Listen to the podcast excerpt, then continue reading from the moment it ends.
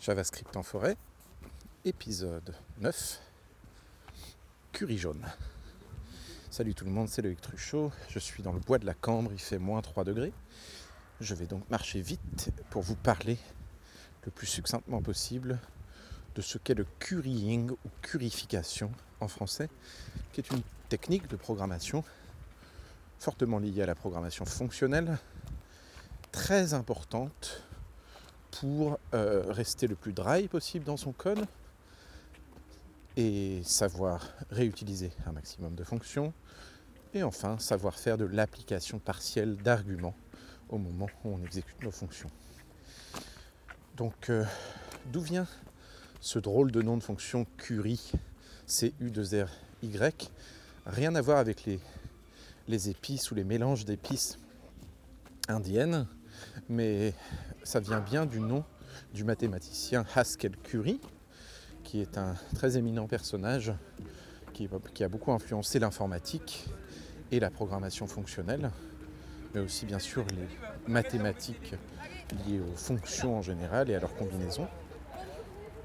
Et en fait, le, currying, euh, c'est une technique qui consiste à, en présence d'une fonction qui devrait prendre plusieurs arguments, Hein, par exemple, la fonction add qui prend deux arguments, deux choses à additionner, un A et un B, et qui nous retourne A plus B, eh bien, va transformer cette fonction de telle manière qu'elle puisse maintenant prendre un seul argument, puis nous retourner une nouvelle fonction qui, elle, prendra le deuxième argument plus tard, et qui, du coup, enfin, pourra nous retourner le résultat.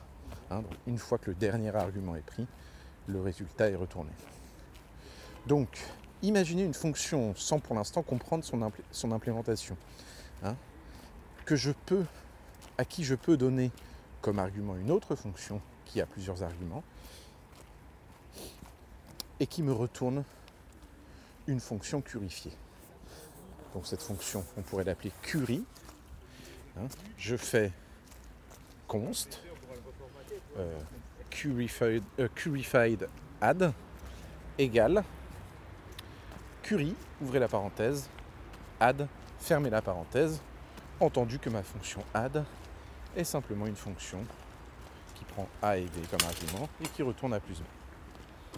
Ok. Et eh bien maintenant, ma curified add, je peux lui donner 9, fermez la parenthèse, et réouvrir juste après la parenthèse et lui donner 10, et ça va me retourner 19. D'accord? Donc euh, au lieu de maintenant utiliser ma fonction en lui passant d'office les deux arguments, je lui en passe un, hein, j'exécute ma fonction, ça me retourne une fonction qui est prête à être exécutée, et là je lui donne un second argument. D'accord? Donc ce phénomène, on appelle ça le currying. Prendre une fonction euh, qui a plusieurs arguments et la transformer en une fonction qui retourne une fonction, qui retourne une fonction, qui retourne une fonction, et ainsi de suite, autant qu'il y avait d'arguments pour pouvoir les appliquer partiellement. À quoi ça sert? Bon, en fait, c'est hyper, hyper utile. Pour commencer, ça me permet de rester au maximum dry. Par exemple, si je me rends compte que très souvent, j'ajoute 1 à des valeurs dans mon code. Ça veut dire que peut-être que j'ai besoin d'une fonction qui s'appellerait increment et qui ajouterait automatiquement 1 à n'importe quelle valeur que je lui donne. Increment, ouvrez la parenthèse, je te donne 10, fermez la parenthèse, ça, ça me retournerait 11. D'accord? Donc évidemment, en JavaScript, on a le plus plus qui fait cette incrémentation automatique. Attention, le, plus plus, il sous-entend la mutabilité d'une variable. Hein. Hein, vous ne pouvez pas faire du plus plus sur une const, évidemment, d'une part. Et puis d'autre part, ce plus plus, il est très impératif. Hein, tant que vous n'avez pas appris par cœur ce que fait ce symbole mystique plus plus, vous ne savez pas l'utiliser ni à quoi il correspond. D'accord?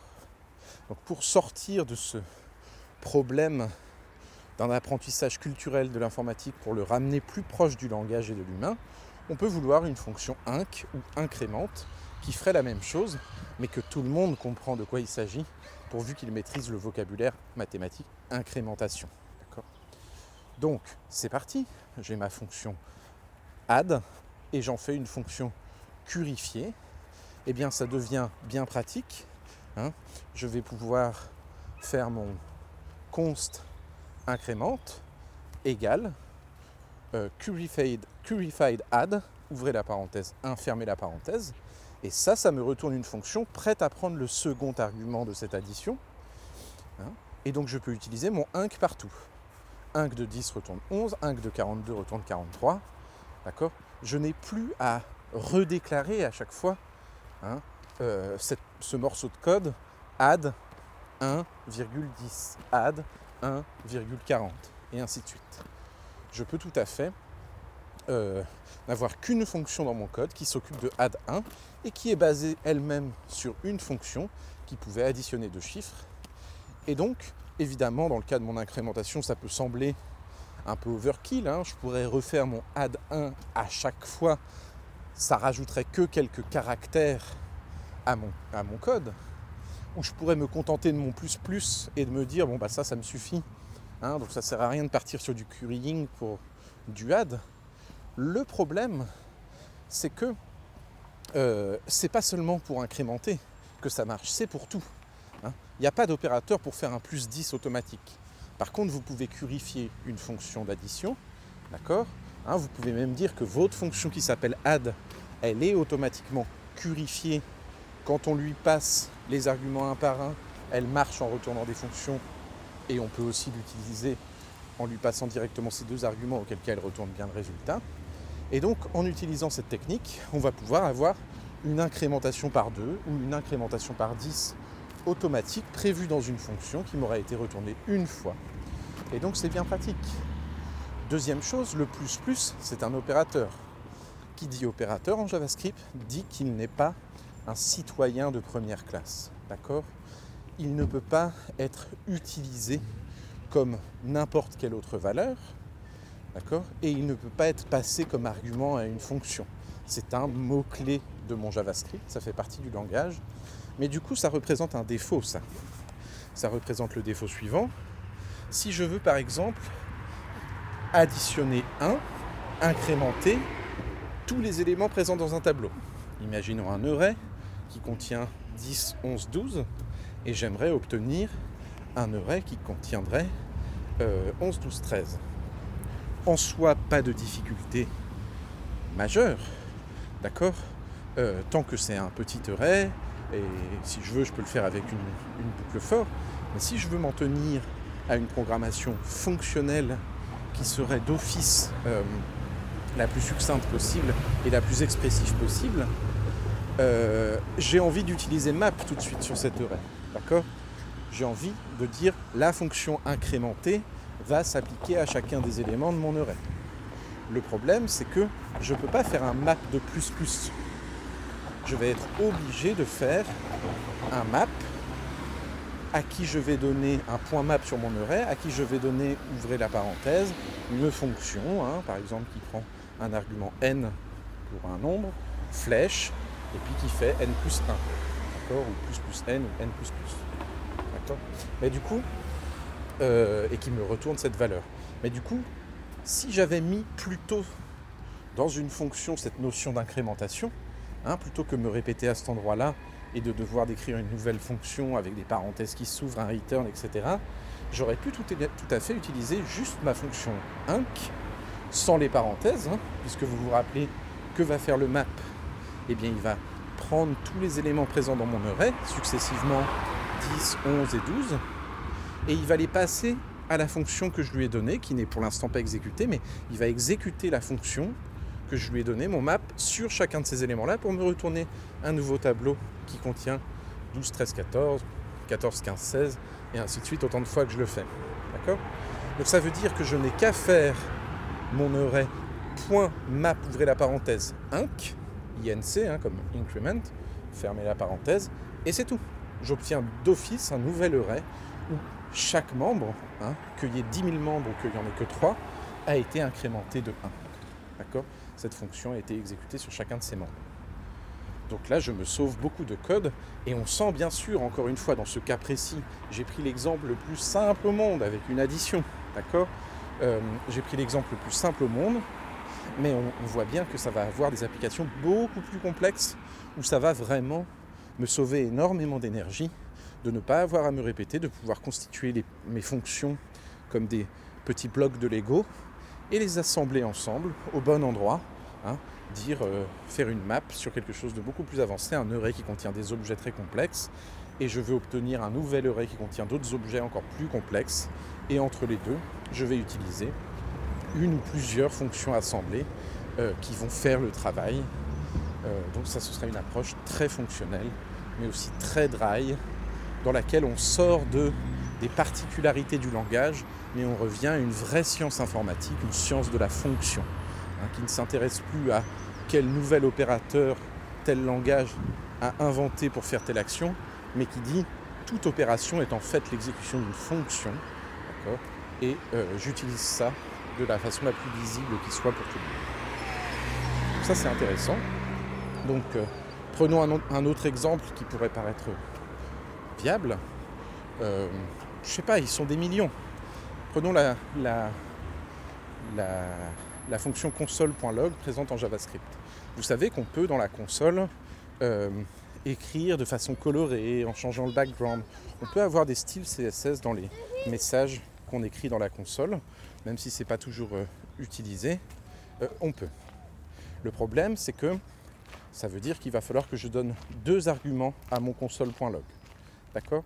Donc, il va falloir que je lui donne comme premier argument ce que je veux écrire dans la console et comme deuxième argument des styles CSS. Jusque-là, ça va. Donc pour être très précis, il va même falloir ajouter un tout petit pattern qui indique que je veux un fonctionnement spécial de console.log pour la coloration. Je vais devoir ajouter un petit pourcent %c au début de ce que je veux loguer dans ma console. Donc je vais vous faire un exemple très simple console.log, ouvrez la parenthèse, ouvrez les guillemets, %c, espace. Ceci va être écrit en rose, fermez les guillemets, virgule, ouvrez les guillemets, color de point pink.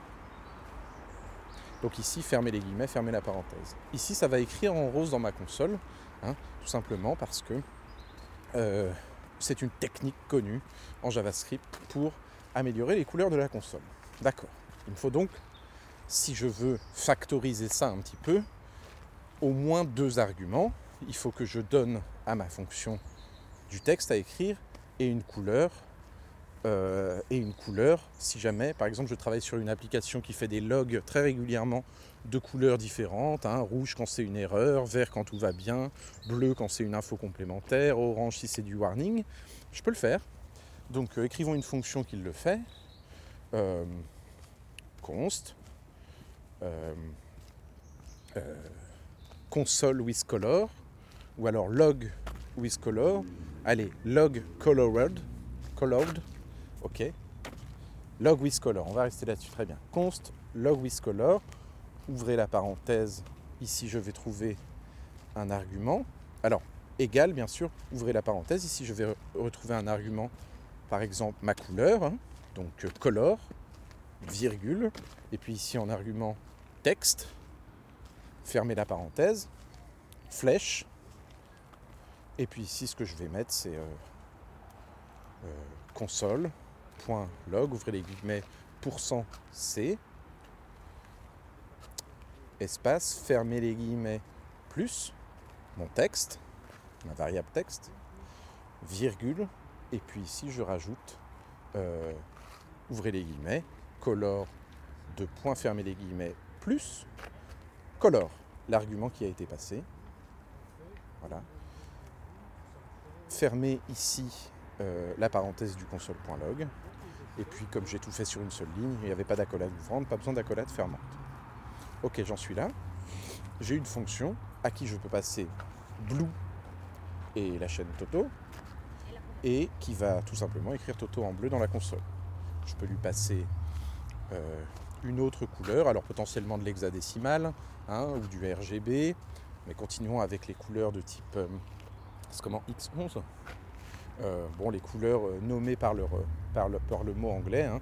orange, hein, donc log with color, ouvrez la parenthèse, orange, virgule, et puis le texte, ça pourrait être, j'en sais rien moi, ceci est écrit en orange.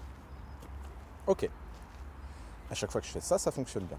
Le problème, c'est que vous voyez que si je veux loguer deux choses en bleu dans ma console, je vais devoir faire log with color de blue du texte, et puis encore log with color de blue du texte. Et si je dois loguer 1000 choses en bleu dans ma, colonne, dans ma console, parce que c'est une énorme application hein, euh, qui contient plein de process de log à plein d'endroits différents, ben je me répète énormément. Je répète toujours cet argument de bleu à chaque fois et je réexécute toujours intégralement cette fonction.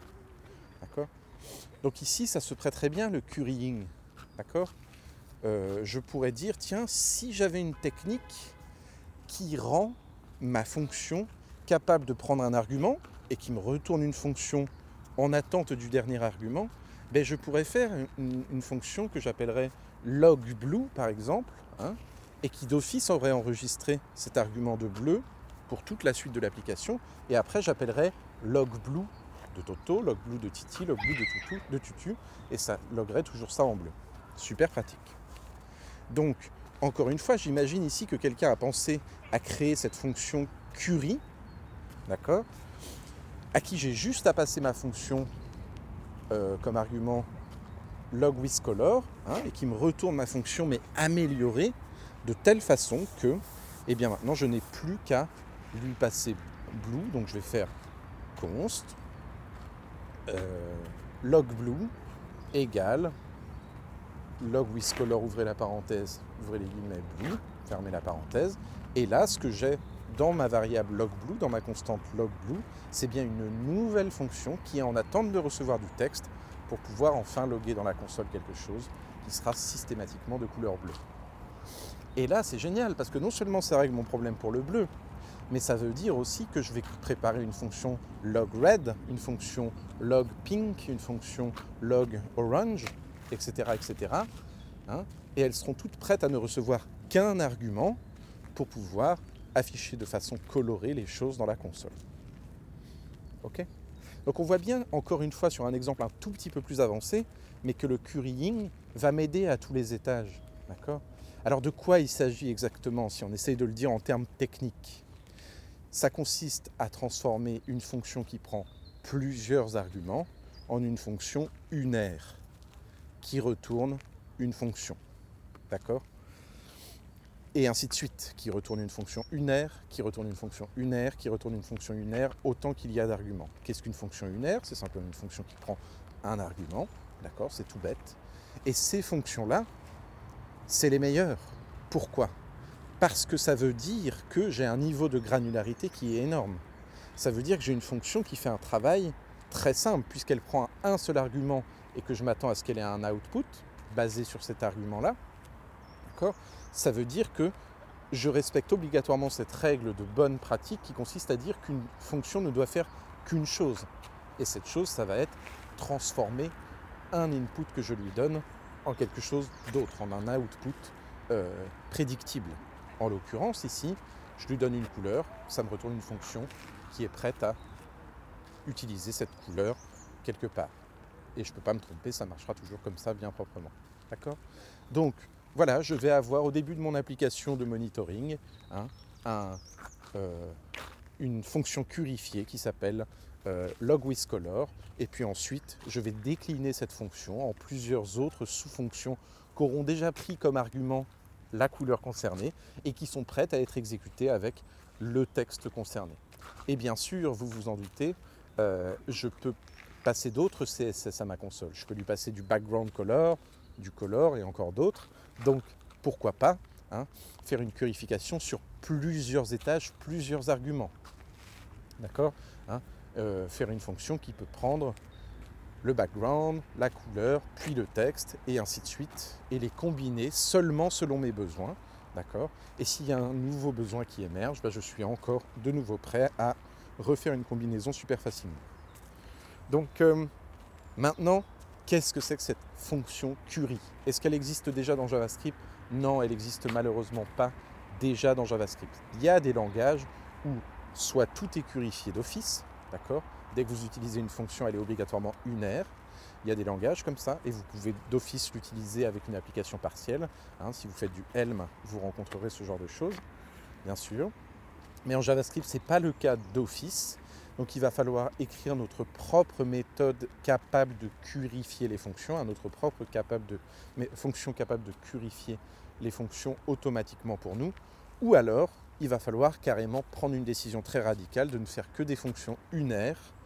Et donc ça veut dire que elles ne sont pas purifiées puisqu'il n'y a pas eu de technique qui les transforme en fonctions unaires, elles le sont déjà, mais ça veut dire que vous avez déjà tous les bénéfices de la purification, mais avec une syntaxe qui change un peu. Prenons le cas de faire une fonction unaire d'office hein, qui est capable de faire mon console.log, bah, ça veut dire que je fais une fonction, elle prend la couleur, et à même cette fonction-là, il y a un return d'une fonction qui prend le texte, et à même cette fonction-là, il y a mon return de, même pas besoin de return puisque c'est un effet de bord, il y a mon console.log qui met la couleur et qui prend le texte. D'accord? Donc là, je l'ai fait à la main, entre guillemets, mais on voit bien que ça va être vraiment pas très pratique quand on est habitué à créer des fonctions avec plusieurs arguments et quand on n'a pas envie de se faire tout le process dans sa tête de euh, purifier toute chose prenant plusieurs arguments sous la forme unaire, application partielle, etc. Voilà, c'est trop de travail. Donc on veut une fonction de Curie. Et alors, non seulement je ne la connais pas exactement par cœur de tête sans vous faire euh, d'erreur, mais en plus ce serait inécoutable. Hein. on arrive à des niveaux d'écriture de, code qui sont euh, trop avancés. Mais retenez une chose, euh, il est relativement facile de l'écrire, cette fonction Curie qui permet de curifier n'importe quelle fonction. Il s'agit en fait d'un reduce, d'accord, qui va vérifier le nombre d'arguments. Alors avec JavaScript, vous avez des propriétés spéciales dans les fonctions qui représentent le nombre d'arguments de la fonction et qui va vérifier le nombre d'arguments qui ont été passés au moment de l'exécution et qui par cette comparaison vont savoir si euh, il faut retourner une nouvelle fonction ou s'il faut retourner l'exécution finale parce que tous les arguments ont été stackés. D'accord? Donc on peut faire ça avec un reduce, on peut faire ça avec une forme un peu récursive aussi qui analyse à chaque, étage hein, où on en est dans les arguments passés et qui retourne soit une fonction, soit le résultat en fonction qu'on a atteint le nombre d'arguments requis pour lancer le comportement final de la fonction. Donc euh, je mettrai euh, dans, le, texte du, euh, du, podcast un exemple. Et puis je vous invite dès maintenant à utiliser ça intensivement ou à utiliser Ramda. Ramda, c'est un set de fonctions très simple, hein, c'est une librairie JavaScript, RAMDA, où toutes les fonctions sont purifiées de base. D'accord? Et ça va même au-delà de ça. Non seulement elles sont toutes purifiées, mais on peut choisir dans quel ordre on passe les arguments. Hein. Euh, ils sont allés encore plus loin dans ce qu'on peut faire avec la programmation fonctionnelle euh, comme Inception, quoi, un peu, un métacode qui change le comportement des fonctions elles-mêmes en les passant à d'autres fonctions, etc. Ils sont allés au niveau max hein, avec Ramda. Donc d'office, quand vous utilisez un add avec Ramda, avec euh, qui vient de Ramda avec deux arguments, bah, il les additionne, il vous retourne le résultat. Mais quand vous l'utilisez avec un seul argument, il vous retourne une fonction, d'accord, qui est elle-même prête à être exécutée. C'est pour ça que euh, en Ramda, Hein, et même en général en programmation fonctionnelle, on réfléchit bien à l'ordre de ces arguments. Hein. Par exemple, si vous devez faire un map avec Ramda, vous pouvez utiliser le map le même que array.prototype.map, hein, le même que celui qui existe parmi les méthodes de Ray.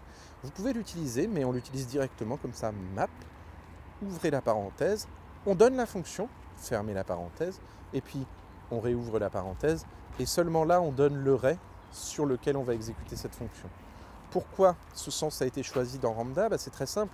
Ça veut dire que vous pouvez prévoir à l'avance votre map qui incrémente. Hein?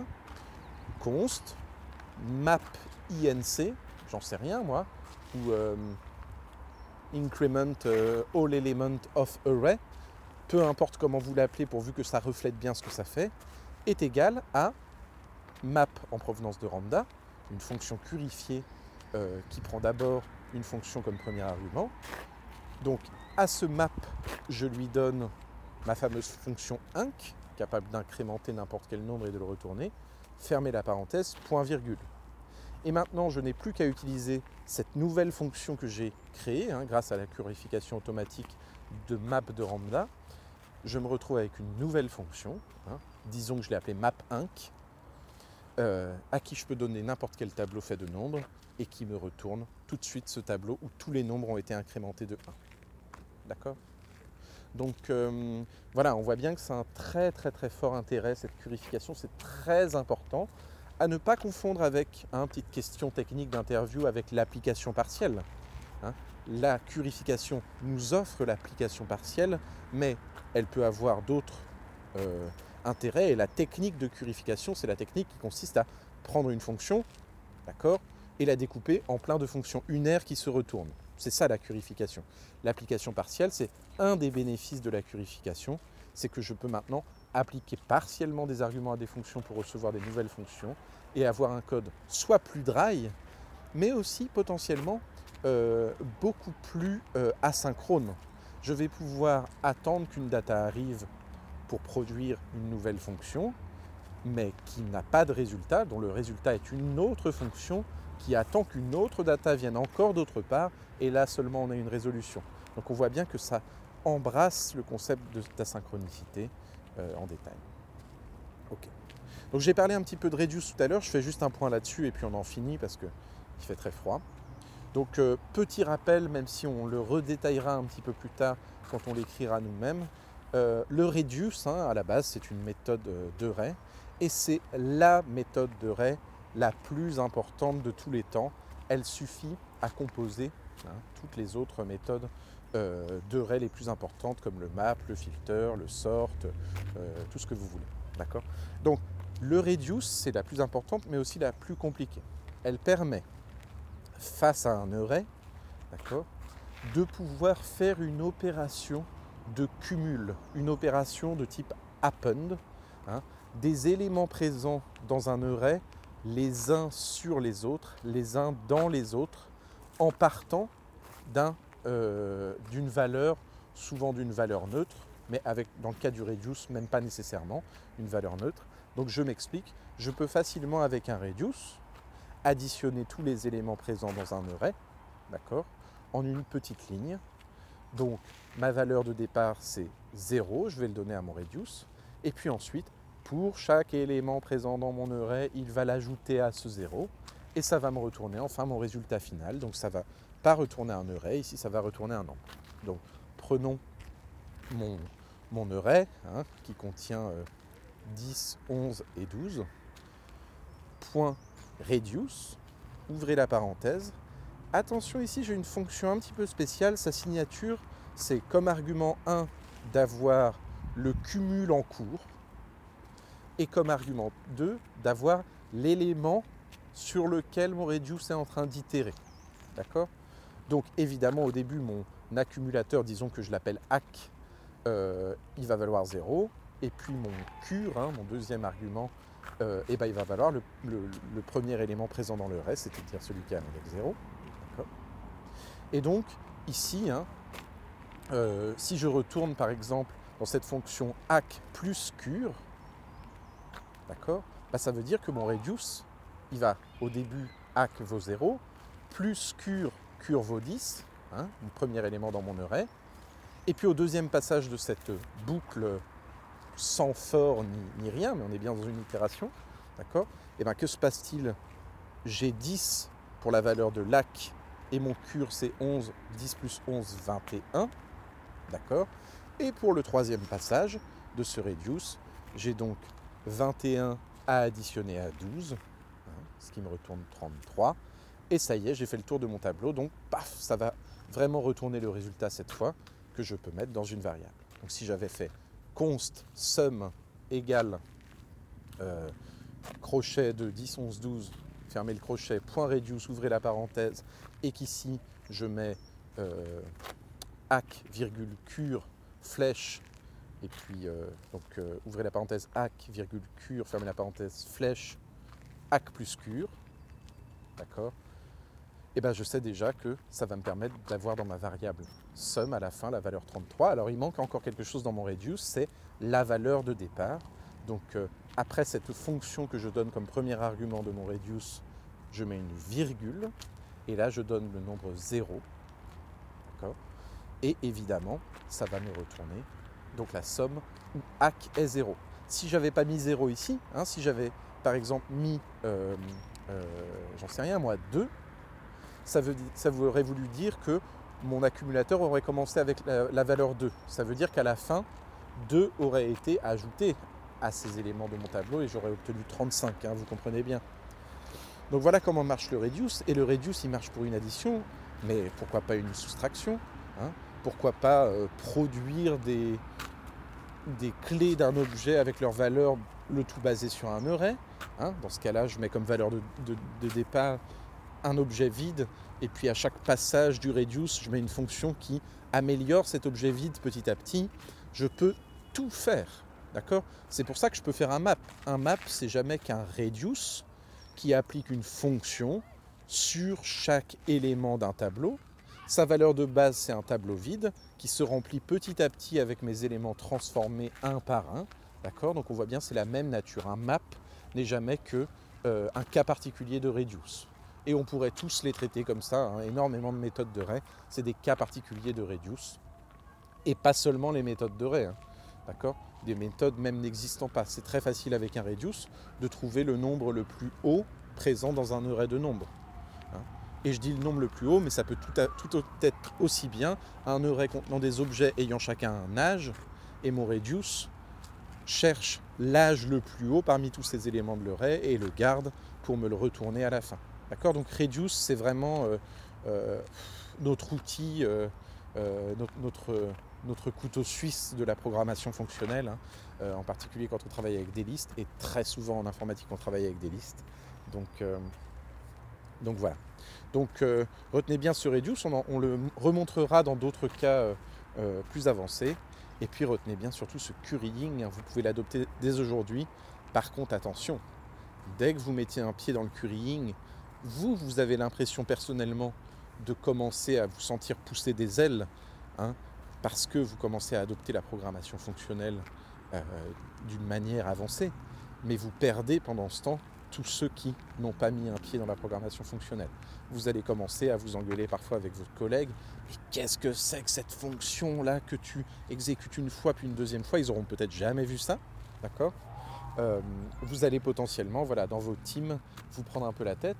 Et au début, bien sûr, je dirais les 4-5 premiers mois que vous utilisez, ce, currying, vous aurez parfois du mal à vous relire vous-même parce que vous n'êtes pas encore habitué à ce qu'une fonction puisse retourner une fonction, ou même si vous y êtes déjà habitué, euh, vous ne le faisiez pas dans ce contexte, un contexte euh, voilà, un peu smart où on se sert de cette propriété pour rendre notre code plus drive.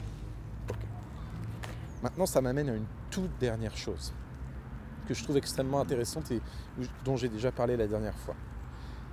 Il y a une très grande énigme dans l'informatique. Pourquoi.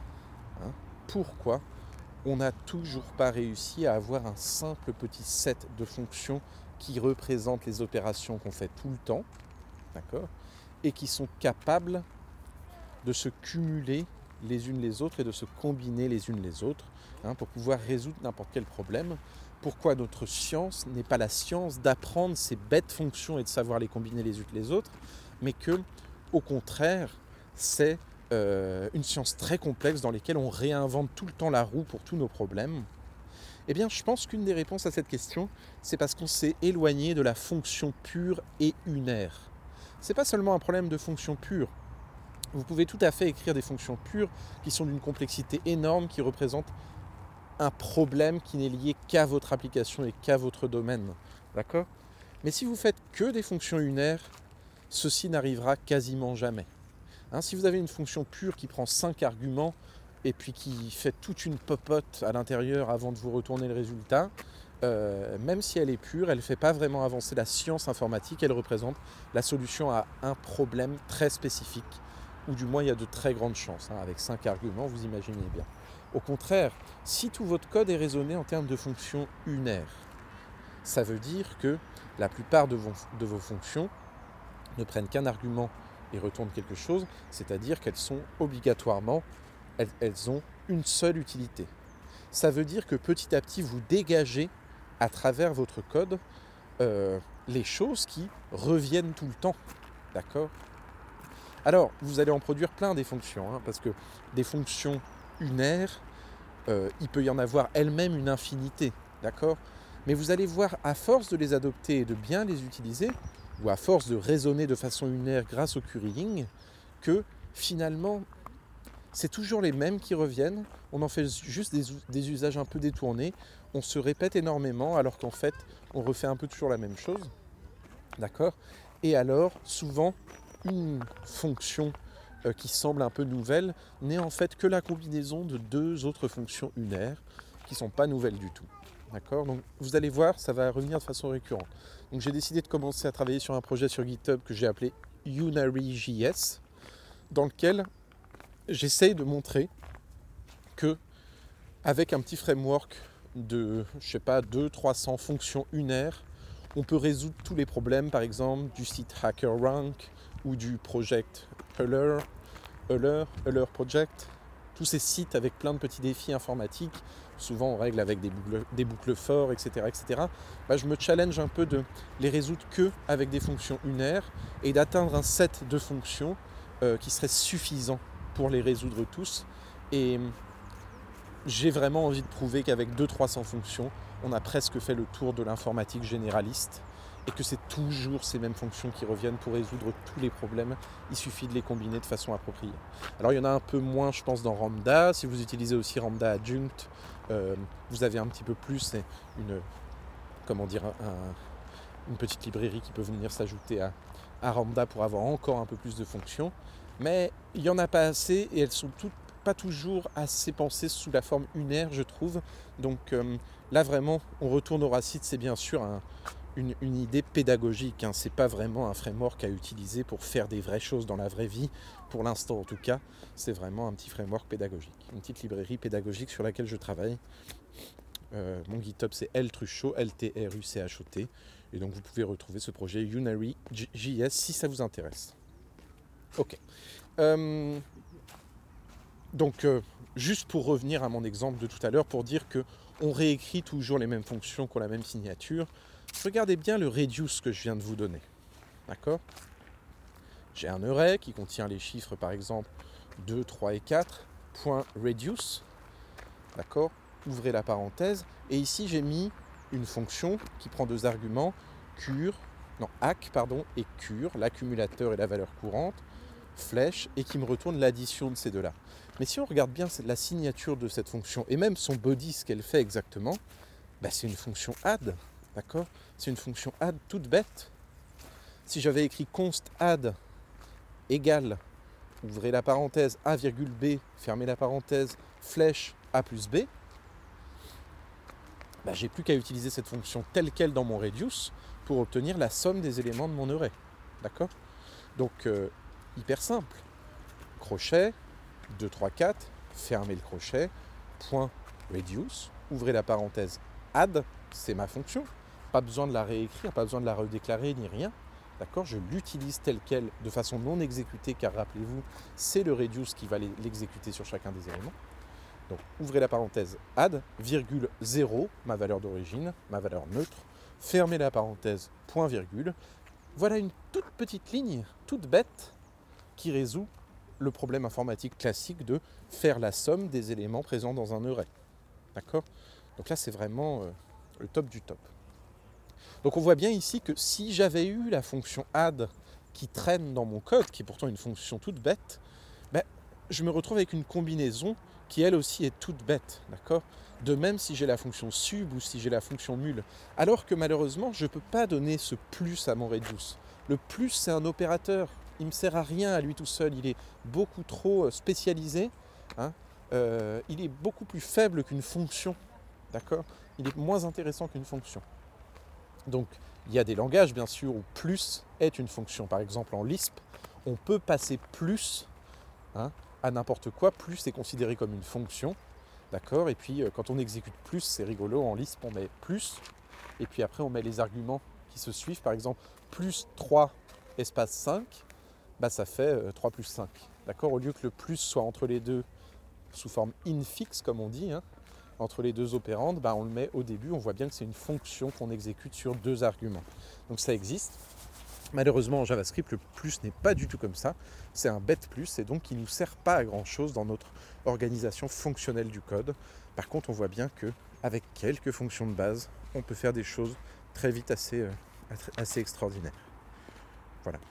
Donc, euh, enfin, un dernier mot là-dessus, mais on reviendra plus en détail sur les, euh, les, les types algébriques, les monoïdes, monades, groupes, etc., etc dans des épisodes qui suivront. Moi-même, je suis pour l'instant pas un grand expert, hein. j'ai pas fait un PhD, un PhD en mathématiques, donc euh, je sais ce qu'est un, monoïde ou euh, un functor aujourd'hui, ou un bifunctor, et on en parlera, mais euh, je suis pas non plus un grand expert de, ces, de tous ces, ces types très spéciaux.